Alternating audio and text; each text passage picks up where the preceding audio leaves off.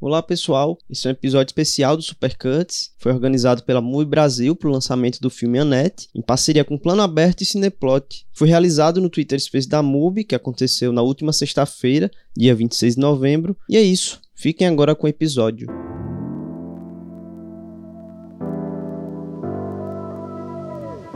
I'm also just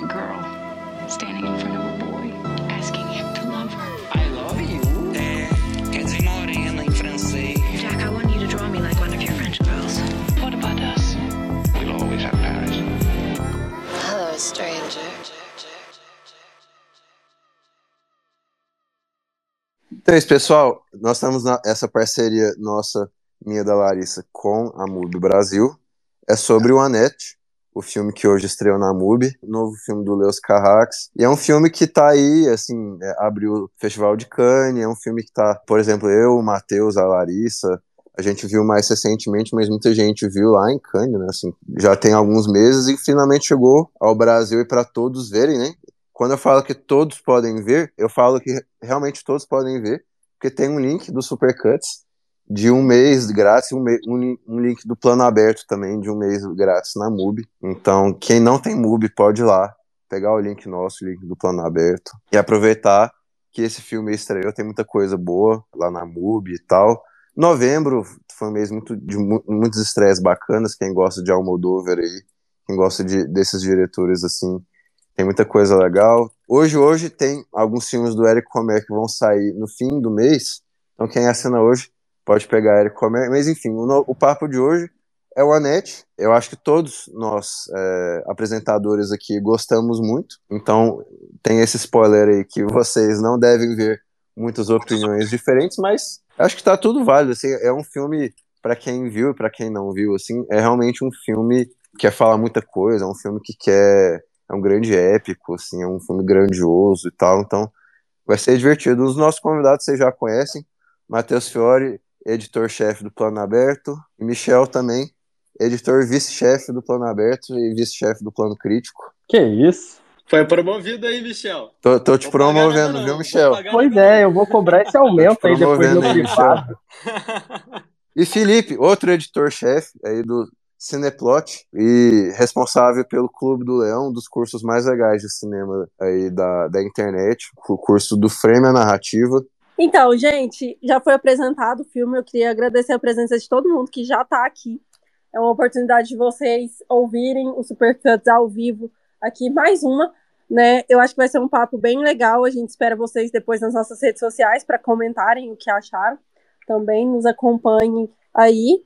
E estou muito feliz de participar. Queria agradecer a Maria Clara, ao MUB, para poder por estar aqui, né? Hoje é um, dia importante pra gente, a gente tá muito feliz de estar aqui. Então vamos lá. É, primeiras impressões aí, Matheus, o que, que você achou do filme? Eu vi que você já publicou uma crítica também. Queria saber qual foi sua primeira impressão, é, qual que é o seu relacionamento com o diretor também. Começar é difícil, eu sempre gosto de ser o último, mas vamos lá. Quando começaram a falar do Anete, não sabia muito o que esperar, porque não conhecia muito bem o cinema do Leos Carrax. E, infelizmente, fui o primeiro a arriscar falar o nome dele, né? Que ninguém sabe. Não vamos dizer que sabe, não, que ninguém sabe.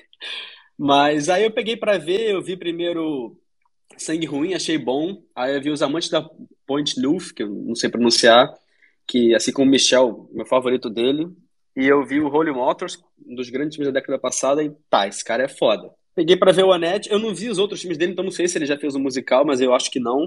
Eu acho que ele Mas- nunca fez um musical. É a mas eu primeira gostei vez, muito porque, assim como os outros filmes dele, é um filme bastante metalinguístico, que fala muito do fazer cinematográfico, brinca com a própria linguagem, tem um mecanismo claro ali de ser autorreferente o tempo todo, e usa isso para falar bastante sobre a própria arte dele, sobre o papel do artista no mundo contemporâneo, sobre o amor no mundo contemporâneo. Então, eu acho que é um filme que a gente pode pegar para analisar por vários recortes diferentes e todos vai dar muito caldo para manga. É, é, eu esqueci só de dar boa noite, pessoal. Desculpa, sou mal educado. Boa noite, pessoal. Tudo bem com vocês? Espero que vocês estejam bem, etc. E é isso aí. Eu acho que você conseguiu sintetizar bem, eu acho o sentimento geral, assim. É, engraçado que essa estreia da MUBI, ser o filme do dia, eu acho que muitas pessoas vão chegar no diretor, no trabalho dele, por esse filme. E eu acho que é uma porta de entrada excelente e vai abrir muito os olhos para esses outros títulos que talvez é, em alguns momentos ficaram meio ob obscuros aí no cinema francês, né? Principalmente para um público geral. Eu diria até dos que dos filmes que eu vi do Carrá, esse é tranquilamente o mais comercial, é aquele que tem a narrativa bem linearzinha, bem feito assim com um molde mais americano, de um negócio uma estrutura mais clássica. Mateus. Os outros são bem mais experimentais e complexos. E isso não é de forma alguma demérito do Anete, né? É só uma forma diferente que ele fez cinema dessa vez. É, eu, eu só ia comentar que na MUBI, para quem for assistir ao filme na MUBI, em específico, o filme tem 2 horas e 20, 2 horas e 17, na verdade, mas tem um papo ali, pós-créditos, de uns 15 minutos, que estendem a, a duração do filme, com o pessoal da banda Sparks. É uma banda americana, é uma banda desse pop, é, esse pop mais adulto, um pop mais clássico e tal, que foi a banda que compôs as músicas do Anete, né? Eles falam muito sobre as influências deles, porque eles, na verdade, assim, eles não têm muita relação com o cinema, nenhum dos dois é, cantores e compositores dessa banda, né? Mas e, eles tinham, quando eles idealizaram as músicas e tal, eles fizeram as músicas pensando em realmente fazer uma história maior, né? Tanto é que eles, dessa história maior que eles fizeram, eles chegaram a escrever um, um roteiro para uma peça de teatro e tal, uma peça que seria um orçamento menor, evidentemente que eles não têm muita experiência com cinema, seria algo não característico ao que eles fazem, eles são uma banda, entre aspas, comum, assim, e aí eles mostraram pro, pro Carrax, assim, eles conheceram em algum canto aí, acho que foi no, quando o Holy Motors foi exibido aí nessa, nesses circuitos aí de festivais e tal, e o, Carra, o Carrax já tinha colocado uma música deles no Holy Motors, Aí deu essa, esse match aí, esse match filosófico e pessoal. E aí eles fizeram, eles pegaram as músicas que eles já tinham feito. O Carrax, eu acho que, beleza, ele nunca fez um musical, mas assim, quem viu Sangue Ruim, quem viu os outros filmes, ele sabe que ele gosta desses grandes movimentos e composições com uma música acontecendo e tal, tipo, no Sangue Ruim é, é uma cena das cenas mais famosas aí do cinema dele, que ele coloca uma música do David Bowie, Modern Love, né? E, e, é uma grande cena mesmo, é uma dessas cenas que, tipo, saltam aos olhos e tal. Então, ele realmente, tipo, se envolveu, não, beleza, quero fazer meu primeiro musical com essas músicas, né? Então, eu acho que ele é um diretor que tem, assim, o filme, sabe, tem muito de, de, de Jacques Demy, de, de outros musicais mais, mais, já, mais, já mais famosos da, da história do cinema, que eu acho que os dois compositores, na hora que eles compunham as músicas e tal, eles já pensavam nessas estruturas pro musical, né, e tal. Por isso que o filme tem essa pegada. So may we start. So may we start. It's time to start. High time to start. É, você até falou que outros filmes dele têm uma pegada musical em alguns momentos. Eu acho até que aquela cena do Réveillon nos Amantes da Ponte, que os personagens estão dançando e correndo e pulando e brincando, é uma cena que tem uma coreografia mais típica de musical do que qualquer uma do Anete, por exemplo. E, novamente, isso não é diminuindo o Anete de forma nenhuma, mas é, é, é curioso isso, porque o Anete é um filme que é musical, mas ele meio que rejeita um pouco algumas coisas do musical na forma os personagens não estão em busca sempre de uma coreografia, é um negócio, sei lá, parece mais espontâneo, mais de, de desabafo, sabe? A música. Eu acho muito interessante essa forma como ele aborda a relação dos personagens com a música. Fiore, eu só não tenho certeza se, se é Réveillon. Eu acho que talvez é da queda da Bastilha. Eu não sei quem é que lembra melhor. Eu não tenho certeza, eu posso estar enganado. Nossa, vocês é que é Réveillon, gente? Não, não sei, não faço ideia. Fiquei na dúvida agora. Mas é curioso também, eu acho que não está com um lançamento oficial ainda no Brasil. Me corrijam se eu estiver errado, mas o Edgar Wright ele lançou justamente um documentário sobre os irmãos Sparks, né? Então, assim, acho que, que é uma coincidência que eles estão realmente em voga esse ano aí no meio cinematográfico. Eu, particularmente, eu não tinha um conhecimento assim, muito amplo sobre eles e, e eu fui descobrindo mais quando eu assisti o filme, e aí eu fui atrás, fui pesquisar músicas, e aí eu fui ler a Wikipédia, eu, eu até cheguei a ler uma questão muito interessante que eu cheguei a comentar com o Fiore, que eles quase chegaram a fazer uma parceria com o Tim Burton e com mais algum diretor. Você lembra qual era o outro diretor, Fiore? Que eles quase fizeram uma parceria, mas de última hora não rolou. Era o Tim Burton. Não lembro. Mas era o Tim Burton e, e assim, era o Tim Burton e algum diretor com essa pegada mais excêntrica, né? Então, assim, você vê que eles já estavam procurando essas parcerias com, com esses diretores, assim, que fogem mais dessa questão comercial. E aí o, o, o Fiore estava falando também, né? Essa questão de que talvez o, o Annette, e aí eu concordo com ele, é o filme mais acessível, assim, né? Da filmografia ali do Carrax. Sim, é, eu, eu concordo muito e acho que tem muito a ver também com o fato de que esse é o primeiro filme que ele está indo fazer nos Estados Unidos, né? Que ele está fazendo, que ele está se aventurando no cinema é, hollywoodiano, vamos dizer assim, né? Então, assim, acho que ele busca também essa linguagem mais acessível e aí também tem muito a ver com a escolha dos, dos atores, né? E aí a gente tá é, só falando... um, um pequeno adendo, é, o filme também, pô, tem investimento da Amazon Studios, o protagonista é o Adam Driver, que é um cara que tá super em alta, então acho que era até um pouco inevitável esse filme ser mais linear do que os outros, sabe? O projeto só seria viabilizado assim. Sim, com certeza. Continua, desculpa. Não, nada, pô. V vamos fazer isso aqui que nem uma mesa de, de bar, assim, vamos se falando e tal. Acho que só vai acrescentar pra gente. Mas a, acho que a gente estava falando aqui, né, sobre essa questão de que esse filme pode ser uma porta de, de entrada muito boa é, aí para a filmografia. E assim, engraçado, né? Eu, eu acho que, se eu não me engano, era o Felipe Furtado que escreveu ali na crítica dele sobre o filme, que dependendo de, de quais filmes que você viu, né, já da filmografia ali, a do Léo Carrá, é, se você viu o Malva Sangue, se você viu o Amante da Noite, se você viu Polimotor, você pode ter uma reação muito diferente ao filme, né? E assim, é, é eu sou contra essa ideia assim é assim é autoral, assim de que ah, para você gostar do filme X, você precisa ver a filmografia inteira de fulano, que você vai conseguir apreciar melhor e tal, mas assim, é o que eu venho percebendo nessa filmografia, que é muito espaçada, né, a do Léo Carrá, é, mas assim, que parece que existe um certo acúmulo, né, ali no cinema dele, né, eu que fiz uma maratona do, dos filmes dele antes de ver o, o Annette, é, eu, eu senti muito que esse filme existe um acúmulo de várias questões, assim, de, de, de, de filmes an, an, anteriores, ali no filme de estreia dele, o Boy Meets Girl, é, existe uma questão, né, uma dialética assim muito intensa entre essa questão de amar e morte, né? A morte como quase um destino assim que você não consegue fugir, que já está já determinada desde o início. E eu acho que essa é uma questão que a gente vai falar muito aqui sobre esse filme, né? Esse fatalismo. E aí ele tira também a questão desse amor que explode pela mise-en-scène dos amantes da, ali da Ponte Neuf, né? É, é uma mise-en-scène assim muito viva no, no, sentido que ela, ela é como se fosse uma extensão sentimental dos sentimentos dos personagens, né?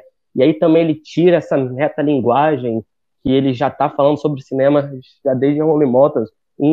Então, assim, eu acho que existe um certo acúmulo de uma filmografia nesse filme que assim, não, não, não é necessariamente que uma pessoa que já, já conhece seus filmes anteriores, ela vai apreciar mais, mas assim, acho que vai ter uma experiência no mínimo diferente, não sei se vocês concordam.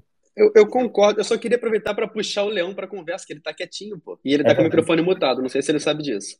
Não, tô sabendo, tô sabendo. Tô escutando vocês no início aqui. Mas isso, isso que o Michel trouxe eu achei interessante, uh, dessa questão dialética que ele propôs, que eu, eu enxerguei em Anete um filme quase como um filme em disputa interna. Uh, a gente vê que os dois personagens já anunciam mais ou menos essa disputa dialética entre eles. É uma cantora trágica uh, e o outro é um comediante, né? E o filme em si, ele é um musical, mas ele, ele fica se confundindo nesse lugar entre o drama trágico e a comédia em si.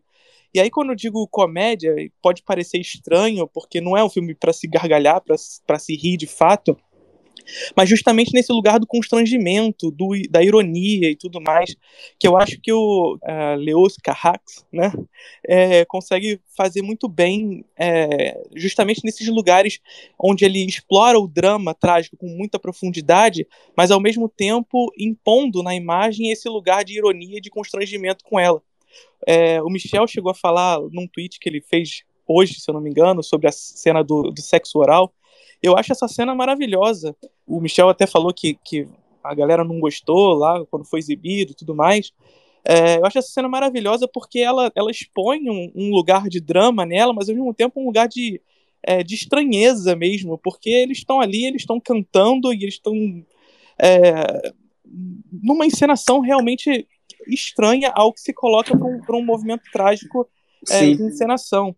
Parece Então, algo meio acho- mecanizado, não parece algo de, de prazer necessariamente. Sim, sim. E isso, assim, em vários momentos do filme, inclusive, tem a- as sobreposições de imagem que, que deslocam a gente desse lugar do, do drama convencional, joga a gente para essa estranheza do mundo, para esse constrangimento, até mesmo a figura da Annette, né, que é essa marionete, que a gente olha para ela, ela tem um corpo, mas o corpo dela não é o que se espera de convencional. Então, a gente encara o drama dessa personagem, o drama trágico dessa da bebê Annette, né? A gente entende que é trágico, mas ao mesmo tempo a gente leva isso para um lugar de ironia, de constrangimento do, do humor é, ácido, né? Então, eu acho que é um filme assim em disputa entre a comédia e o, e o drama, e o, e o resultado disso só pode ser a tragédia. Pô, você tocou bem nesse ponto que eu queria é, comentar mesmo, assim, o filme tem uma artificialidade, né? Em alguns aspectos me lembra muito outro filme que estreou recentemente na MUBI, O Fundo do Coração, o filme do One from the Heart, o filme do Fr- Francis Ford Coppola, né? Porque no One from the Heart, Coppola constrói uma Las Vegas que é propositalmente artificial e, e falsa, e, e isso faz parte da narrativa da história, faz parte do, do gosto da história, né? E aqui, esse bebê ser falso, o tipo bebê é uma das, sei lá, um- mais um dos elementos de artificialidade do filme, não é o único, né? E parece que isso, isso tá muito, tá muito claro, sabe? Como o filme. Não, não claro no sentido de que, no sentido, sei lá, de ser óbvio nem nada, né? Mas assim, eu acho que é uma forma bem, bem, bem simples e direta de o- Leos Carrax nos inserir nesse mundo, em um mundo di- diferente, um mundo particular, um mundo de pequenas estranhezas, né? Mas que tem essa, esse confronto grande, grandioso e, e mágico, por que não, né? Enfim, eu acho que esses são elementos muito fortes no filme. O, o Michel e o Matheus chegaram a falar que esse talvez seja um dos filmes mais lineares do Leo Carrax, eu concordo é, com eles, mas ainda assim eu acho que é um filme bastante distorcido, ele vai se distorcendo durante, durante, a, durante o filme, né? Até mesmo na forma como as, como as imagens se comportam, eles, elas são sempre muito...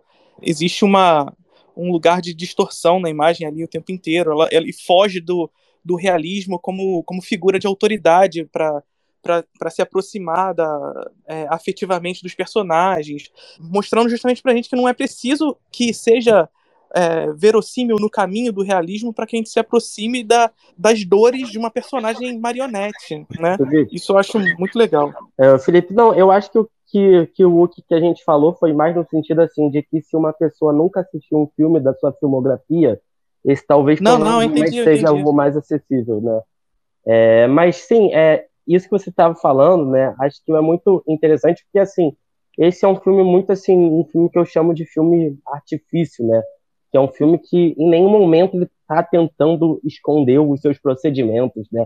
É um filme que, acho que pelo contrário, ele está o tempo inteiro te fazendo lembrar que você está numa sessão de cinema, né? O que você É, está ele começa assim, né? é, e, inclusive, Ele ele, lembra- ele começa. E- Ele começa e ele finaliza, assim. Inclusive, eu, ansioso, apressado, muitas vezes eu não fico até o fim dos créditos. Mas aí, que, que foi o que eu fiz nesse caso. Mas aí depois eu descobri que, acho que, acho que se você esperar, sei lá, uns dois minutos aí de créditos, vai vir uma cena. Eu não sei se vocês assistiram exatamente até o fim. É isso mesmo, Michel. Uma cena Eu assisti, que é isso os, mesmo. os atores, ele- ele- eles caminham juntos. Não sei se eles estão descendo uma colina, alguma coisa assim. E aí eles, assim, é. Ou seja, o, o filme ele começa assumindo a sua metalinguagem e ele encerra também assumindo a sua metalinguagem, né? Assim, se vocês que já viram o filme, se vocês não ficaram até o fim dos créditos, acho que vale a pena, assim, voltar para ver essa cena, que dá um significado maior. E, e quem é que está ouvindo esse nosso space e ainda não assistiu o filme, fique a, até o final, eu acho que ele dá assim um senso de, enfim, de fechar um ciclo, né? E assim, acho que justamente é essa questão de ele evocar essa estranheza, né? Acho que se relaciona muito com, com justamente com, com, com, essa questão, né? De que é um filme que é muito metalinguístico, né? É, é assim, é, é um filme que ele está entrando cada vez mais em camadas é, mais profundas, né? Que ele vai misturando ali as suas realidades, por exemplo, quando a personagem é da Marion Cotillard, ela está ali na sua ópera, ela sai ali daquele cenário artificial e aí com o jogo de, de montagem ela vai para uma floresta real, ou quando o jogo de montagem ele muda da, da Annette, né, que é um bebê de madeiras, sei lá exatamente o que, é aquilo, aí ela vira uma pessoa real, aí, aí, aí, aí, depois ela volta, assim, é assim, é como se o filme ele fosse gerando essas quebras, assim, né, de uma verossimilhança para constantemente te, te, lembrar dos artifícios cinematográficos, e, assim, eu queria, assim, é, ouvir de vocês, né, sobre essa caminhada, assim, linguística do filme, né, o que, que vocês tiraram disso, enfim.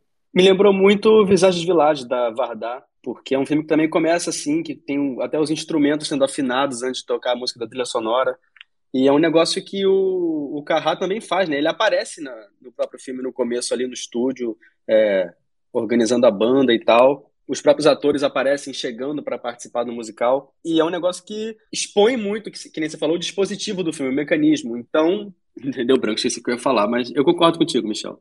É, e até nisso, Michel, é, e aí puxando o que você trouxe também, até nisso eu acho que o filme é um filme em disputa, porque ele coloca a gente justamente nesse lugar de qual é o papel do espectador dentro desse filme, né? Se é o papel do espectador clássico, se é um papel de espectador teatro, se é o espectador do cinema moderno, é, ele está sempre nos colocando é, em disputa com o filme o tempo inteiro com relação a isso. Então, assim, eu acho até que ele abrange a modernidade toda, não só o cinema moderno. Por exemplo, toda a relação de amor do Henry com a família dele é muito doentia, é muito prejudicada uhum. e muito influenciada pela relação do artista com a mídia.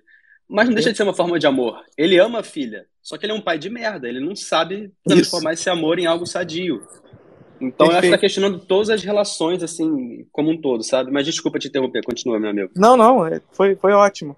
É, e aí, essa, essa questão do, do papel do espectador, eu acho que está sempre em disputa ali no, durante, uh, durante o filme. Então, ele começa nesse lugar onde é, parece que a gente está vendo uma peça de teatro, mas ao mesmo tempo a câmera vai caminhando por esse mundo e pela organização desse mundo e mostrando, como o Michel e o Matheus disseram para a gente agora, dando os olhos desse dispositivo do filme, né? É como se a gente estivesse olhando de fato o olhar do, do Leo Carrax durante o filme, mas é como se o Leo Carrax de, fa de fato estivesse entregando o olhar dele e caminhando junto com a gente. Então, a gente é o espectador do filme, mas a gente não está dois passos atrás do filme, é, distante do filme, a gente está no filme.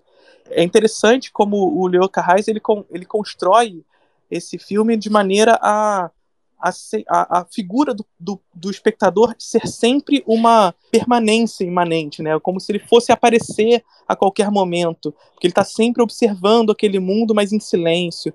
É, eu acho isso muito, muito interessante. Isso que você falou, acho que é um exemplo muito bom disso, assim, né, em, em questão de mise-en-scène, é quando a gente está assistindo o show de stand-up do Henry. Qual, qual é o sobrenome dele? Henry McCain. Henry McHenry. Isso. Isso. E ele coloca a gente ali justamente numa decupagem e bota a gente ali no justamente ali no ponto de vista, né, o, o da plateia. E assim, a, a, acho que é um filme assim, obviamente, ele vai para um caminho maneirista, assim, é cinematográfico, mas ao mesmo tempo, assim, eu acho que ele põe justamente como você está falando em, em xeque né, tipo, em conflito várias questões, assim, de outras artes, né, principalmente a do teatro, é, enfim. Eu acho que tem questões também da estrutura do filme que são bem peculiares, bem, bem é, interessantes também, né, porque o filme parece que tem, é, de novo, a, a ideia, essa ideia que o Felipe bem citou, de o filme estar tá em conflito é, consigo mesmo, né? Porque você tem aí esses diretores dessa época e tal, a gente sabe que eles têm um apreço por umas construções bem melodramáticas, um, um tom é, às vezes ultra romântico em diversas cenas e tal, tipo para quem para quem viu é, Amantes da Ponte ou Sangue Ruim, outros filmes é, dele assim, ele faz muita alusão a esses amores proibidos e, e difíceis e, e grandes romances e tal, o que é uma, sei lá, uma é, é uma constante de um certo cinema de arte francês e europeu, né? Apesar de o filme não ser americano-americano, tipo, ele é uma produção multinacional, assim, entre Bélgica, França, Canadá, sei lá, são vários países, assim. Mas o filme parece que ele coloca questões nossas que são externas ao cinema francês, né? Essa, é, por esse mesmo stand-up ali, tipo, ele tá colocando ali um cara de roupão, fazendo um stand-up ali diferentão, e, e, cantoras backing vocal, e, e dali a pouco, assim, mais pro fim do filme, ele leva pra gente no, no show do intervalo de um Super Bowl, né, que ele, que ele julga de Hyper Bowl, né, e até essas imagens ali da mídia, né, essas, ah, breaking news, né, o casal é, Marion Cotillard e Adam Driver fez qualquer coisa, né, então, essa coisa aí da mídia, do, do, do, espetáculo midiático, né, parece que tem esse, esse confronto entre a visão mais clássica e mais, é, sei lá, mais calcada do que seria um grande espetáculo e a visão mais moderna ou pós-moderna, que se você quiser, assim, que é, é, essa coisa que a gente vê todos os dias, né? Então, isso é, é, representado até nos personagens. Um é um, um, um comediante stand-up, que é nada menos que, tipo, não é uma profissão que existia lá, sei lá, 30, 50 anos atrás, eu acho, né? E a, a cantora da ópera soprano de uma ópera é algo que é presente aí, sei lá, há, há centenas de anos, né? Então, essa questão do, do, do, que é clássico, do que é moderno, é, é, uma, é, uma, é uma grande dança mesmo, né? E você vê isso mesmo na forma como ele filma diversas cenas. Tem, tem uma, algumas cenas do filme, por isso que ele, o filme tem muito essa cara de um filme acessível, que você pensa, é, não que elas sejam mal filmadas, muito pelo contrário, né? Mas assim, você pensa, pô, isso, isso viria de um cineasta mais comercial, sabe? Tipo, isso não seria. É, é, essas cenas em particular não são. É, não, não são características de um cinema de arte, né? Então, são, sei lá, são confrontos que eu acho que fazem um filme interessante mesmo. Uma coisa que eu acho legal é que, tanto nos Amantes quanto no Sangue Ruim, ele mostra o amor de pessoas desajustadas. São pessoas muito excluídas, são assim a classe mais baixa da sociedade, são sem teto, etc. E agora ele foi no extremo oposto, né? Ele pegou duas celebridades gigantescas, que é como se fosse, sei lá, Kanye West e Kardashian, duas mega celebridades e tal, etc., super reconhecidas, e mostra eles tendo é, muito mais problemas no relacionamento em si do que os desajustados, sabe? É um negócio curioso como ele faz essa inversão.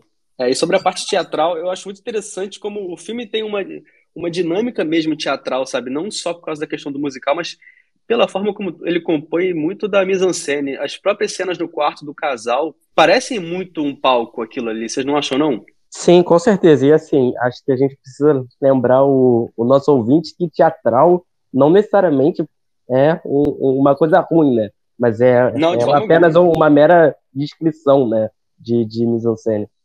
É, lembrando que mise-en-scène é um termo que vem do teatro, né? então Exatamente. Quando, quando, a gente usa é, mise-en-scène teatral, a gente está se quando, quando o filme se aproxima dessa mise-en-scène teatral que, que veio do teatro. E essa mise-en-scène cinematográfica seria outra coisa, que aí a gente discute de outra forma. Mas aí eu acho interessante justamente como ele apresenta essa mise-en-scène mais teatral que o, que o Matheus trouxe, mas ele constantemente vai relembrando a gente que também se trata de um filme, sobretudo um filme, né? Então, eu acho isso muito interessante, sobretudo nesse, nessa questão onde a gente é colocado quase como um paparazzi daqueles personagens de fato, que vai acompanhando a vida deles do início ao fim, no, quase nos spotlights mesmo da vida desses caras.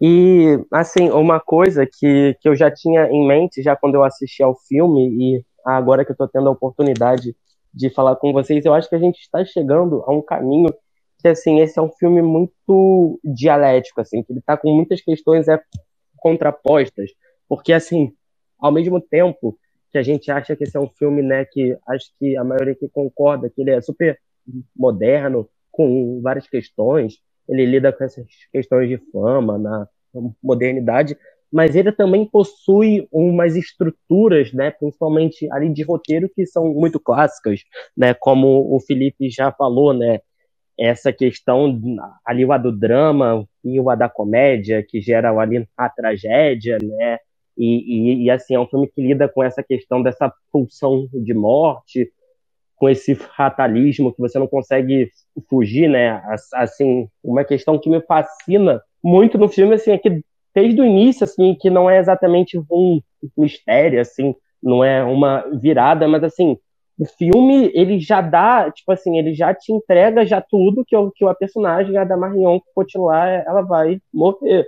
Assim, que vai acontecer uma tragédia ali naquele casamento e o filme fica, ele fica se antecipando, né, ao acontecimento em si, de fato, ali pela sua narrativa inteira, pelo menos ali na primeira metade, antes de, de, de, de acontecer. E, então, assim, acho que me fascina muito, né? Porque ao mesmo tempo que ele tem essas questões muito clássicas, né? Ali desde Aristóteles, ali o da Grécia antiga, e, ao mesmo tempo ele também ele tá com ele tá com essas questões muito modernas, assim é que desconstroem, né? Ah, ah, qual é o papel do espectador? O que que o que que é cinema? Qual é a barreira entre o cinema e o teatro, né? Então, assim, isso me fascina muito no filme também. Eu acho que também quando ela fala, né, que ela tem a voz de uma deusa, enfim, eu acho que esse comparativo dos dois, do ego dos dois ali, é muito interessante quando ele constrói exatamente esses conceitos de amor. O, amor e o ego entre os três personagens, né? Porque a filha também, a partir do momento que ela canta, ela amaldiçoou também a mãe né? Como se a mãe tivesse dado esse dom para ela, como castigo para o pai, enfim, como se ela servisse somente é, para aquele casal se punir um ao outro. E eu acho que essa discussão, inclusive, quando ela é levada para maternidade e paternidade, enfim, isso acontece com muita frequência, assim, de é, colocar o filho nesse lugar de, de jogo mesmo dentro do, do relacionamento. E aí, a partir desse momento, é, quem tem o filho, né, quem tem essa peça, tá em destaque até, até o filho se libertar, né? Eu acho que esse, filme, para mim, assim, enquanto a gente fala, que enquanto eu penso sobre ele, ele só tá aumentando. É, eu ia falar a palavra camadas, mas acho que ela é proibida na, na nossa bolha cinéfila. Mas assim, ele só tá aumentando mesmo o que o, o, diretor queria fazer nessa obra, eu acho que também é interessante falar que ele veio de experiências boas e ruins, né? De recepção da crítica mesmo e do público geral.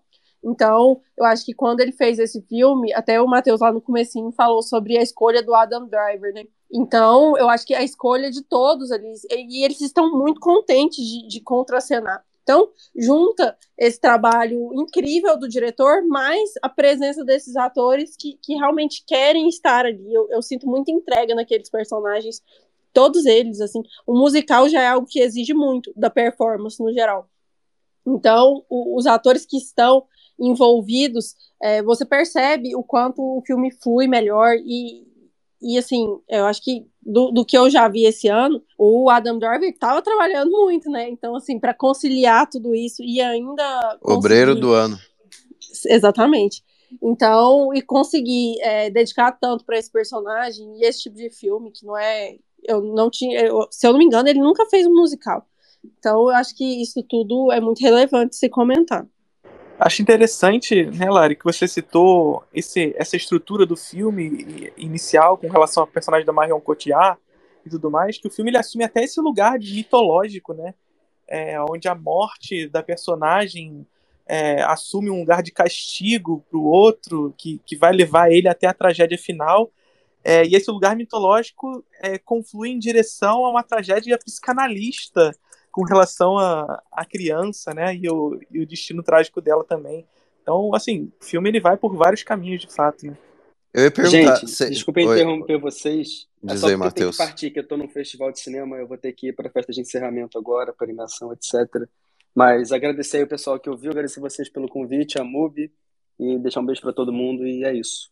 Grande abraço, Matheus. Obrigada, Obrigadíssimo. Matheus. Gente, Boa noite vão a lá. Valeu, sigam Matheus. o Matheus, quem tá aqui online, nas redes sociais e o Plano Aberto também. Mas a gente continua aqui mais uns minutinhos. Valeu, galera. Isso aí, galera. Lembrem de seguir o Matheus, o Plano Aberto. Mas eu ia perguntar para vocês, assim, o que, que vocês é, acham dessa atuação aí do, do Adam Driver, se vocês se surpreendem, porque eu acho que, por mais que ele faz uma música no Marriage Story, ele faz outra música no, no Inside Louis Davis, dos irmãos Coen, eu acho que eu não estava preparado para tipo, uma performance tão, tão boa e tal, e assim, ele, ele realmente canta muito bem nesse filme, ele tá bem, ele tá bem impressionante, tanto dramaticamente falando, mas musicalmente falando também. Não, é, então assim, é, acho, acho que, que eu aproveitando isso que você falou, né, essa questão a, a das músicas e tal, assim, um, uma coisa que de início, assim, eu acho que eu lidei com um certo é, estranhamento, é que assim, é que como que as letras, né, das músicas, elas ficam meio que meio que limitadas a um núcleo central, assim, né, a de sentimentos, que assim, não é como se, se as letras elas se expandissem muito, né? Assim, é, elas ficam em uma coisa meio repetitiva que uma pessoa até poderia chamar de, de redundante, mas eu acho que é justamente o, o inverso, assim, né? Por exemplo, aquela cena que eles vão ali para aquela casa ali, as, as, não sei, aquela casa ali meio que na floresta ali deles, e aí eles ficam repetindo que é, que, acho que é, nós amamos uns aos outros, e eles repetem e isso várias vezes e, e, assim ou seja você não tira mais os sentimentos do que eles estão falando mas sim de um de um acúmulo ali o ali do jeito que eles entoam né? Ali o da assim acho que principalmente o Adam Driver ele é um ator assim de, de muita fisicalidade né? Acho que na maioria do, do, do, dos filmes que ele faz assim ele tem essa presença principalmente corporal muito assim muito forte e, e, e assim e, e, eu acho que isso vai marcar acho, acho que novamente né acho que voltando para essa questão de dialética justamente que enquanto essa presença do Adam Driver é uma coisa mais física mesmo o Adamarion é, é, é o Adamarion é, Cotillard é uma coisa acho, acho que mais é fantasmagórica assim sabe? Eu não sei como eu não sei se vocês concordam mas assim é mesmo como se desde o início do filme ela fosse uma cabra marcada para, para morrer, sabe? Assim, usando a nossa expressão do, do cinema bra brasileiro, assim, né? Mas acho, mas acho que desde o início ela existe muito mais como esse fantasma, assim, e, e assim, acho que é evidente que o filme assume o ponto de, de vista dele, né? E assim, cara, acho que o acho que o Adam Driver ele é um ator assim que, né, assim, eu não sei se vocês sabem muito bem qual, qual é a contextualização assim dele, mas assim, é, an an antes de ele surgir ali, né, de, de, ele surgir ali na franquia do Star Wars e tal, ele fazia uma série ali, assim, acho que dá para chamar, acho que de comédia, se eu não me engano, acho que da HBO, Girls, Garotas, e assim, ele era esse cara super, é, super é, comediante, assim, é, é tipo, meio que o estabanado, sabe? Assim, acho que ninguém via muito ele como esse tipo aí de galã moderno, né? Inclusive eu vejo muitas brincadeiras com ele na internet, dizendo que ele é o cara mais feio e ao mesmo tempo mais bonito.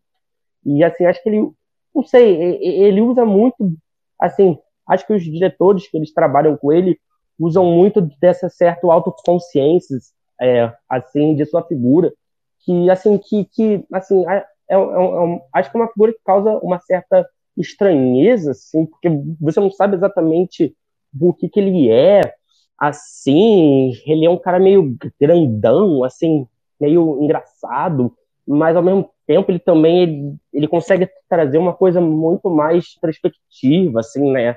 Ali quando ele tá aqui, quando ele tá ali naqueles shows de stand-up né? Assim você quase que não consegue escutar ele, né, ali os, os, os, seus espectadores, inclusive, eles reclamam e ele consegue muito bem ele se fechar em si mesmo, mas aí ele também ele tem esses momentos ali de ruptura que ele explode, é uma coisa até que a gente já tinha visto ele fazer no filme o História de um Casamento, né? Então, assim, acho que ele é um ator, né, que, que me fascina muito, porque eu acho que ele consegue ser muitas coisas ao mesmo tempo, sabe? É, enfim, não, não sei se eu tô viajando muito aqui, mas quando eu falo sobre atuação e tal, eu, eu fico pensando muito nessas camadas, assim, de presença, enfim. Falem aí sobre Olha, olha a camada aí de novo, Michel. É... Ah, é, verdade, Eu- eu acho- não pode. Eu, eu acho interessante isso, isso do- inclusive a cena que você falou do, do stand-up é talvez a cena que ele se mostra mais corporal ainda, né? Mas eu acho mais interessante ainda que, falando assim, no- em termos de boa atuação, é, é que ele, a boa atuação dele, ele não parte para aquele lugar do Oscar Cine, né? Então ele, ele tem uma atuação que não busca sequestrar ah, a encenação do próprio filme, no sentido de que é uma atuação que é bastante colaborativa até. Ele faz a, a atuação dele faz crescer a dos demais. Isso acontece lá no no História de um Casamento, na, na parceria dele com a Scarlett Johansson, os dois estão muito bem, inclusive, porque me parece que nenhum dos dois está querendo ser mais do que o outro. E aqui no do Anete, eh, isso me parece muito muito característico também, apesar de a gente estar vendo dois personagens distintos sendo colocados em choque, né? A questão dialética que a gente está falando desde o início. Uma atuação mais física e uma atuação mais metafísica, se a gente pode usar também dessa forma. É, esse lugar mais fantasmagórico que você citou para Marion Cotillard. Mas é interessante também, né, Michel, que o Adam Driver ele contracena com a, com a Marion até determinado te- tempo ali do filme. Aí ela sai de jogo e tudo mais. E aí a contra- ele começa a contracenar é, sozinho com o mundo, né? Ou com a bebê Annette. Mas a bebê Annette, ela também é só corpo, mas um corpo estranho, né? Isso que eu acho muito legal, como ele consegue contracenar com um corpo estranho, contracenar com esse corpo estranho e gerar um sentimento de afeto do espectador com aquele personagem. Porque é importante o papel do ator ali, o papel do Adam Driver, no sentido de criar um senso de, de empatia com a personagem da Bebê Annette. Porque se a gente colocasse um outro ator ali qualquer para contracenar com ela, é, talvez é- é- esse, esse afeto, essa empatia com as dores daquela personagem que não é humana, que não tem afeições, não tem feições humanas e tudo mais, não, não desce a nós é, essa proximidade que é muito necessária para que a gente precise, para que a gente possa des- criar os destinos daquela personagem.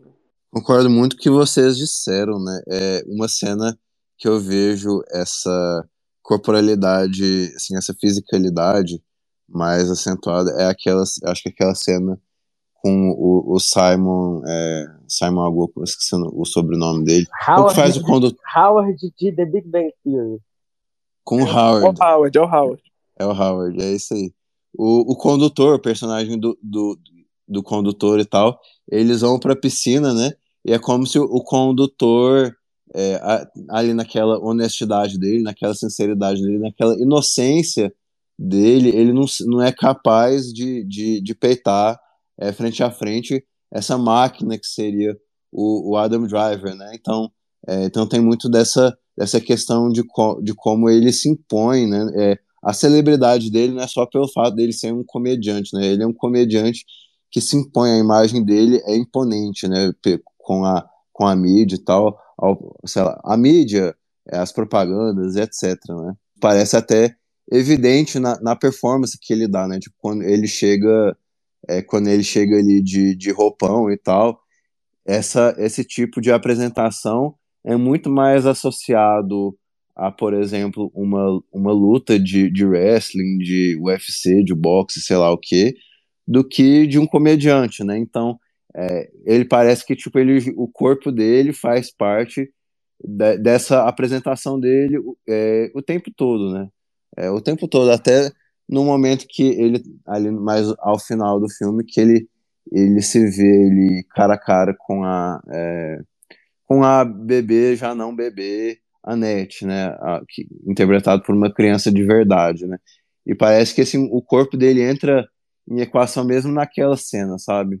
Que é que também é outra cena muito muito melodramática, muito muito é muito pesada nesse sentido dramático da palavra e tal. E eu gosto muito, assim, eu acho que eu gostei muito da, da atuação dele em Só de um Casamento. E aqui é que a, a minha favorita dele, que eu acho que ele, ele realmente vai vai tete a tete com a Marion Cotillard, que é, por, por sua vez, uma das atrizes que eu mais respeito e mais admiro no cinema hoje em dia, sabe? Então, é, essa questão dele, dele poder, assim.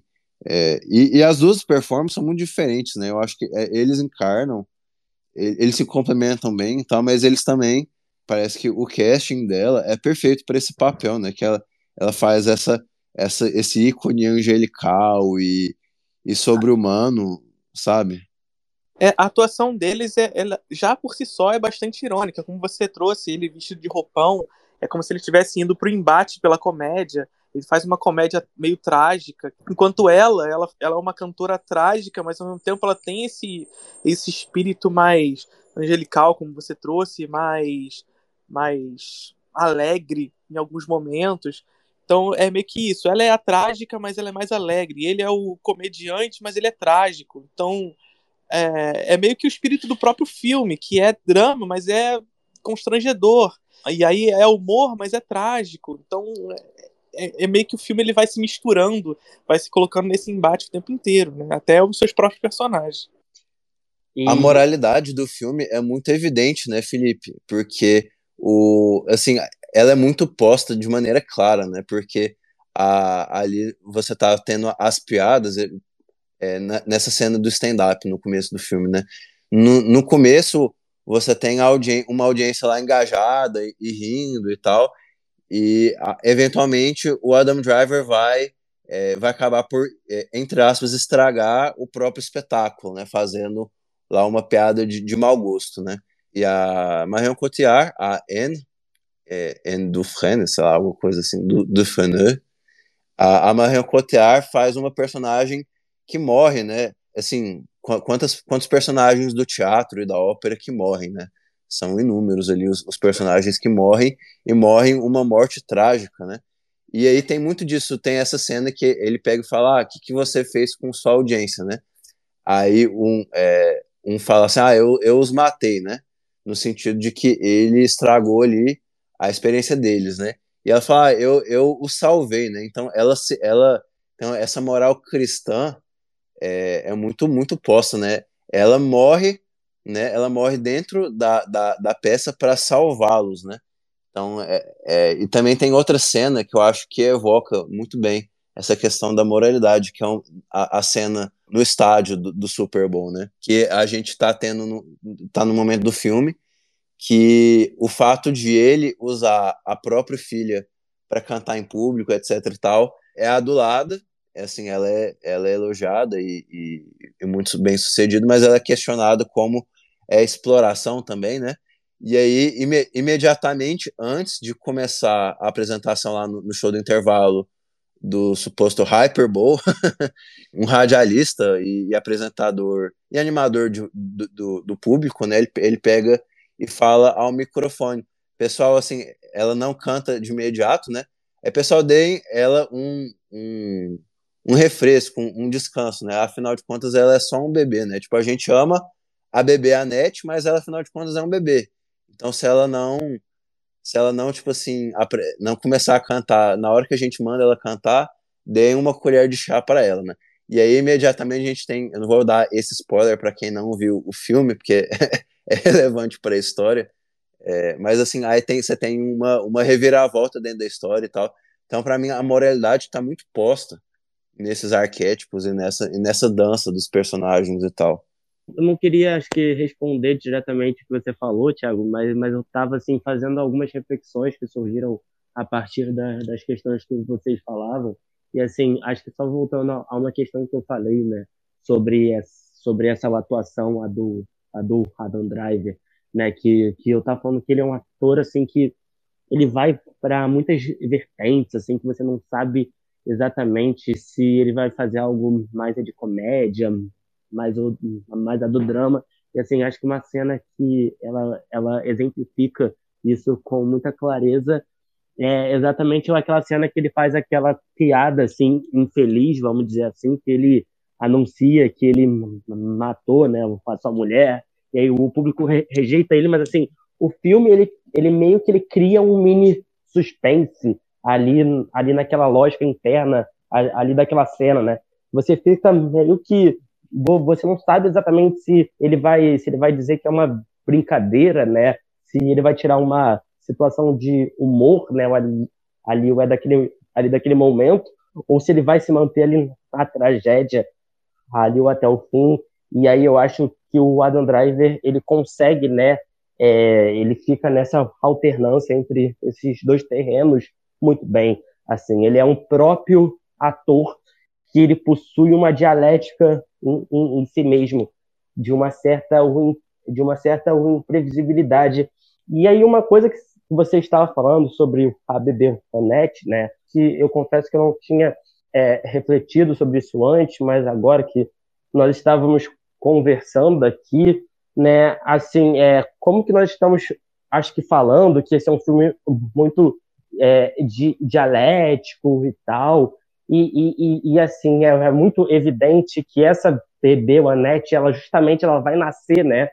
Por, porque o que, é uma uma dialética, né? Se a gente for pensar em um dos seus sentidos possíveis, né? Mas justamente essa contraposição entre duas visões diferentes que vão gerar uma terceira visão, né? É engraçado porque por mais que ela seja muito artificial, né? Óbvio, né?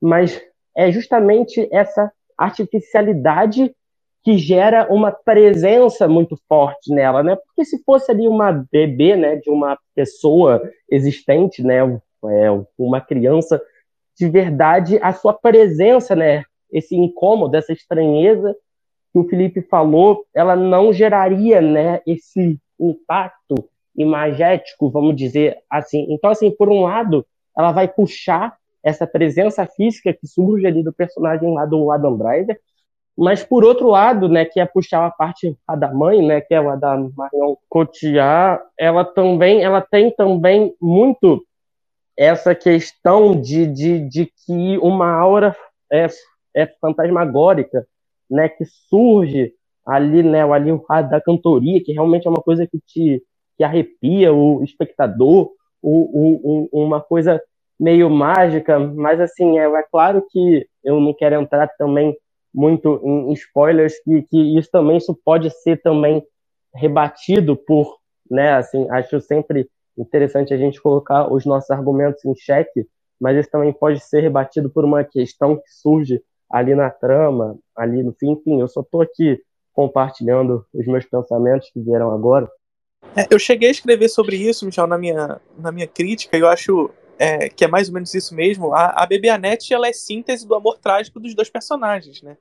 Ela, e essa figura que se, se assimila com uma marionete é muito disso, né? Os pais que, que, em razão desse amor trágico, começam a usar a própria filha para os fins do, do, dos, seus, dos seus próprios meios, né? Então, ela é a síntese dessa dialética. Uh, e essa síntese não poderia ter outro caminho que não o que a gente vê.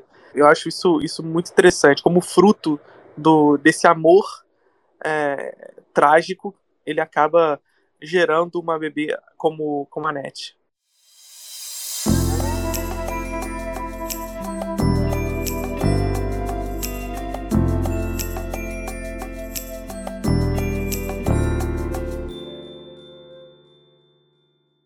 Então, pessoal, demos uma hora aqui de episódio, de especial. De Queria papo. Saber, de papo. Queria saber se vocês têm conclusões finais, se gostariam de dizer alguma coisa antes da gente encerrar. Acho que tenho, assim, é, se vocês é, me permitem, assim, estender um pouco, alguns minutos a mais. Não sei se alguém vai querer é, ou acrescentar alguma coisa que eu falei. Pode falar, Michel. Ah, então tá. Assim, porque acho que uma coisa muito crucial, assim, para mim, ao filme, e, e, acho que a gente ainda não citou exatamente nessa conversa, mas acho que é justamente essa questão, e aí, como a gente está falando que o filme é uma dialética entre questões mais modernas e questões mais clássicas, mais indo para esse lado mais moderno, que é, que é, justamente como se o filme inteiro, né, ele funcionasse como esse grande espetáculo, né, em que os dois protagonistas eles não possuem intimidade, né, de certa forma, assim como se todos os momentos mais privados, né, ali de suas vidas fossem realmente encenados, né, como como realmente ali uma coisa metalinguística, né, é, é o Fiore, ele estava falando sobre isso e, e, assim acho que a gente até pode é até o próprio fato de eles não de eles não estarem falando normalmente, mas inseridos em uma lógica de musical, né? É, é, é, tira um pouco dessa autonomia, o ali do sentimento deles, é, e aí como que, que a narrativa ela vai nos informando e vai se progredindo, não através dos acontecimentos em si, mas daquelas é, transições, né, a, a, ali de uma ali de, de um canal de notícia, né, ali de fofoca, de, de, de famosos, e assim como que o, o, o filme, né, ele realmente ele funciona como um próprio dispositivo que ele submete os seus protagonistas a estarem sendo sempre observados, né? E aí novamente é uma questão muito moderna. E aí foi, foi uma coisa que, o, que o Matheus Fiore ele até escreveu ali na sua crítica, eu escrevi no meu texto também, ali no Letterboxd, que, que é irônico, que você vê que talvez o momento que o personagem o do Adam Driver ele esteja sendo, acho que, mais verdadeiro consigo mesmo, que ele esteja, né, que, que ele se sinta, acho que, mais livre, é, ironicamente, quando ele está ali no teatro, é ali no teatro, né, ali no palco, que justamente por ele estar camuflado, de estar fazendo uma performance, que ele pode justamente ser ele mesmo, né? Enfim, não sei se alguém tem alguma coisa para falar sobre isso. É, eu acho que, que isso que você trouxe é justamente parte do lugar daquele dessa discussão do papel do espectador no filme. Porque eu acho que o Leo Carrax ele acaba construindo esse papel do espectador justamente como esse agente do olhar que está no mundo, né? E quando ele coloca a gente no mundo, é, eu acho que ele coloca a gente no mundo quase como um paparazzi desses personagens também é, que não exatamente está vendo a intimidade desses personagens, mas principalmente vendo os momentos de spotlight desses personagens. Então sim, parece que sempre tudo, tá, sempre tudo tá muito encenado. É, justamente porque a gente está interessado nisso deles e não do momento que eles estão tomando café da manhã ou indo no banheiro ou qualquer coisa desse tipo, mas dos momentos em que as coisas são dramáticas de fato. Então eu acho que o, o Leo Carrax ele coloca a gente no mundo do filme mas sobretudo nos momentos específicos desse mundo. É, e aí é o lugar onde tudo parece muito encenado, dramático e até é, musical, né?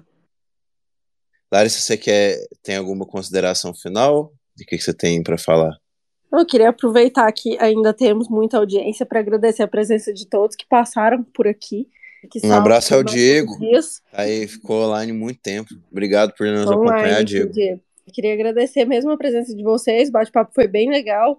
A gente estende ele no Supercuts depois, mas muito obrigado pela participação de todos e os ouvintes e vocês que completaram nossa mesa aqui mais uma vez, que são amigos de, de sempre, que estão sempre com a gente. Eu que agradeço a oportunidade, Larissa, Thiago, Mubi. Foi maravilhoso estender as discussões sobre esse filme, né? E eu digo sempre, né, que a crítica muitas vezes ela é um exercício meio que, que solitário, assim, né? Então, para mim é sempre muito é, recompensatório, assim, conversar com os outros sobre os filmes, porque nesses papos, nesses podcasts, eu estou sempre descobrindo novas camadas, usando essa palavra proibida aqui, mas de, de, descobrindo novas questões sobre o filme e, e enriquecendo ele para mim. Então, assim, antes de tudo, agradecer vocês pelas conversas, pelas opiniões e principalmente ao espectador que ouviu a gente. Muito obrigado a todos. Agradecer também, mais uma vez, a Mubi, ao Thiago, a Larissa, ao Michel, todos que estamos conversando aqui também. É... Ao Matheus e ao Plano Aberto também. Bom Por citar. favor, acabei esquecendo que ele não está aqui mais entre a gente, mas é, também ao Matheus e ao, e ao Plano Aberto. É, a indicação final é aquela famosa é, propaganda grátis, assinem o MUBI e assistam a NET, porque vale muito a pena. Para mim, até agora, dos filmes que eu assisti esse ano, o melhor.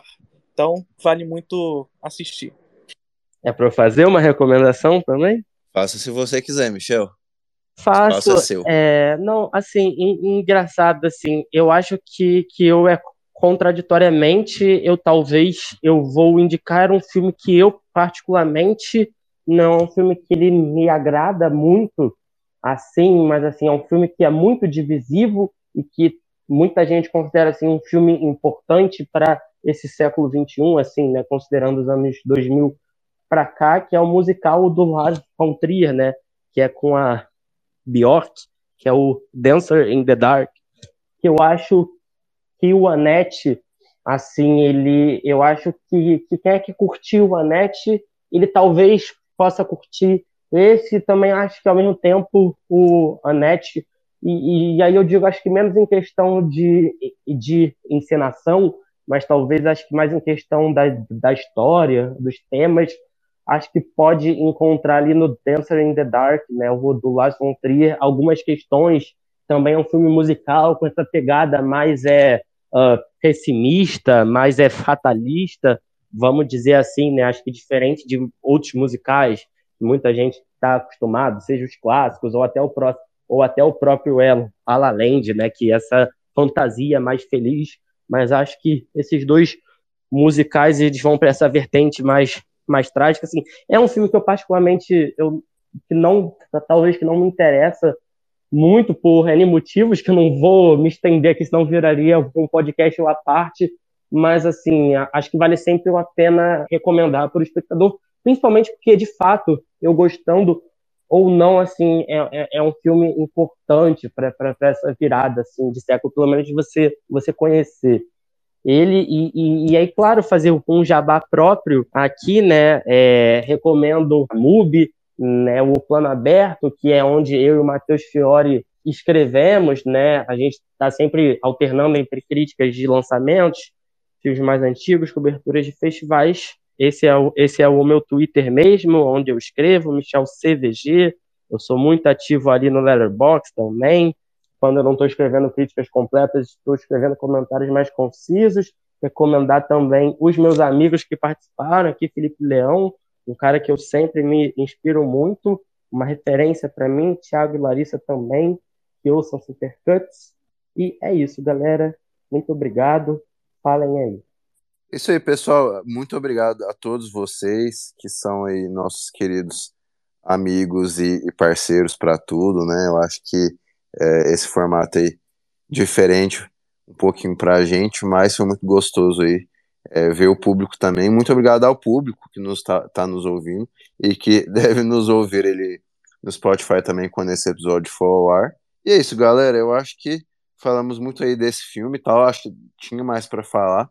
Mas fica o convite aí. Vão lá na MUBI e assistam a esse filme aí que não estreou muito no Brasil, fora festivais e tal. Então, realmente fica esse agradecimento a MUBI por ter possibilitado que esse filme possa ser visto no Brasil de maneira aí global, né? E é isso, né? Obrigado, Michel. Obrigado, Felipe. Obrigado, Matheus. Obrigado, Amub. E obrigado a todos que estão aqui nos ouvindo. Enfim, é, a todos que estão presentes e escutaram. Muito obrigado a todos vocês. Pessoal, muito obrigado. A gente espera vocês no Supercuts. Obrigada de verdade e até a próxima.